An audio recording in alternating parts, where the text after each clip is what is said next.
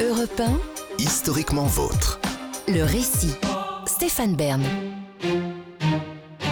Il est un Black Panther. Je vous arrête tout de suite. Son histoire n'a rien à voir avec le mouvement de libération afro-américain, rien à voir non plus avec le film de super-héros Marvel.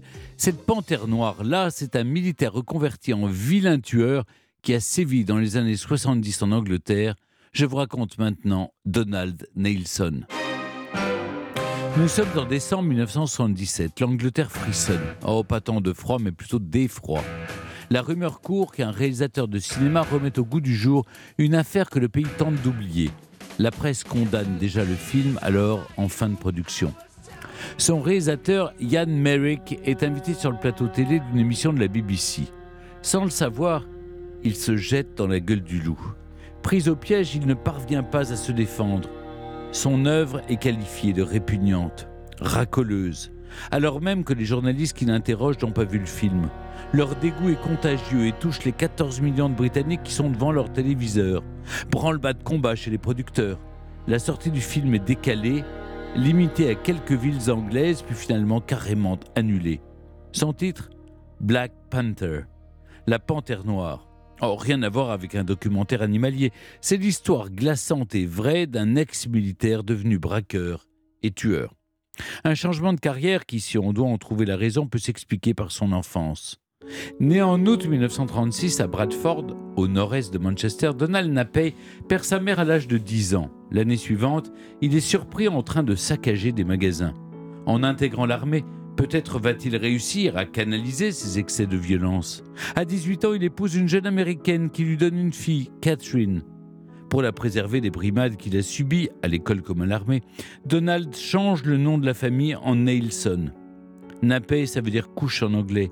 Je vous laisse imaginer les moqueries de ses amis, si tant est qu'il en est. Le portrait qui se dessine, c'est celui d'un enfant perturbé, qui montre des signes de violence après avoir perdu sa maman, puis d'un jeune adulte bizuté à l'armée. Résultat, eh bien, à la maison, Donald se comporte en tyran domestique. Il aboie sur sa femme et son enfant pour un rien. Les sorties en plein air ne sont pas des parties de plaisir. Nostalgique de l'armée, il impose des missions commando en pleine campagne. Viennent ensuite pour lui les missions infiltration. Le cambriolage devient sa nouvelle activité préférée et vient pimenter son quotidien médiocre. Donald Nelson commet ses premiers vols dans les maisons du quartier, puis dans des bureaux de poste. Le 16 février 1972, au beau milieu de la nuit, Donald Nelson pénètre dans celui situé dans la maison des Richardson à Haywood, dans le Lancashire. Le couple entend du bruit. It's nothing, s'apprête à dire le mari avant de tomber nez à nez avec un intrus cagoulé. Les deux hommes en viennent aux mains pendant que la femme appelle la police. Le voleur donne un violent coup de genou dans l'aine du maître de poste et disparaît. Donald Nelson effectue près d'une vingtaine de larcins jusqu'en 1974, date à laquelle il agrémente son activité criminelle d'un premier meurtre. A-t-il eu vraiment la volonté de tuer? Ce sont surtout des cambriolages qui tournent mal. Lors d'une interview à la télévision locale, la veuve d'un maître de poste abattu froidement décrit le meurtrier de son mari comme si rapide, il était comme une panthère. Et l'homme porte des vêtements de couleur sombre.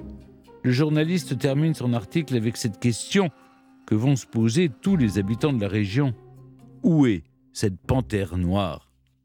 Durant l'hiver 75, face à un crime d'une autre envergure, la panthère n'est pas de taille. Donald Nelson prévoit l'enlèvement avec demande de rançon de Leslie Whittle, une jeune héritière de 17 ans. Le 14 janvier, il se faufile dans sa maison de Highley, dans le Shropshire, et la kidnappe. Il traîne ensuite l'adolescente jusqu'au fond d'un puits de drainage dans un réseau d'évacuation d'eau, une cachette sordide où personne ne viendra la trouver. Mais pour être sûr que sa proie ne s'échappe pas, il attache son cou avec un fil de fer à l'escalier par lequel ils sont descendus. L'enlèvement fuite dans la presse. Le 23 janvier, la police retrouve la voiture abandonnée par Donald Nelson et fait le lien entre les meurtres de Black Panther et l'enlèvement de Leslie Whittle. La panthère noire est l'ennemi public numéro un de l'Angleterre. Le frère de Leslie prépare 50 000 dollars de rançon. Il s'apprête à les donner au ravisseur pour retrouver sa sœur. Mais à chaque fois, les choses tournent mal, souvent suite à des cafouillages de la police. Il faut attendre le 7 mars 1975, soit deux mois après le kidnapping pour que le corps de l'héritière soit retrouvé sans vie, suspendu par un fil de fer au fond du puits. L'autopsie montre qu'elle est morte d'inhibition vagale, c'est-à-dire que le choc de la chute a provoqué l'arrêt de son cœur. Deux hypothèses sont alors possibles. Soit Donald Nelson a tué de sang-froid la jeune femme, soit Leslie Whittle est tombée de la plateforme sur laquelle elle était. Quelques mois plus tard, deux policiers croisent par hasard la route d'un homme qui leur semble suspect. Ils l'interpellent. L'homme répond qu'il rentre du travail avant de sortir un objet de son sac, un fusil de chasse scié qu'il braque sur eux. Ils montent dans leur voiture et leur ordonnent de le déposer quelque part, mais la situation se renverse et le braqueur est pris en main par les forces de l'ordre. L'individu est arrêté, une enquête est ouverte, les empreintes digitales correspondent, c'est lui, ou plutôt elle, la panthère noire. En juillet 1976, pour l'enlèvement et le meurtre de Leslie Whittle, Donald Nielsen est condamné à la prison à perpétuité. S'ajoutent les meurtres de deux maîtres de poste et du mari d'une maîtresse de poste pour un total de cinq peines de prison à perpétuité. Le juge ajoute quelques peines supplémentaires. Une chose est sûre, la panthère est désormais enfermée et ne quittera plus jamais sa cage. Impossible même d'essayer d'échapper à la captivité. Atteint d'une maladie dégénérative, le criminel perd l'usage de ses membres. Au fil des ans, il décrépit petit à petit sans que personne n'éprouve de la peine pour lui. En 2011, Donald Nielsen meurt en prison à l'âge de 75 ans. Le film sur l'affaire réalisé par Ian Merrick en 1977 va lui enfin voir le jour. Interdit à sa sortie, il est ressorti en salle près de 35 ans après, en juin 2012. No connection was made. You read that? Go on to the M6 North Junction 7. The story was leaked to the press. We're on the Whittle. On to the local press. How the hell did he get out? They won't phone now. Black Panther est un polar noir qui nous montre le parcours d'un homme froid, insensible, qu'on regarde sans essayer de comprendre. C'est réaliste, c'est glauque. Âme sensible, prière de s'abstenir.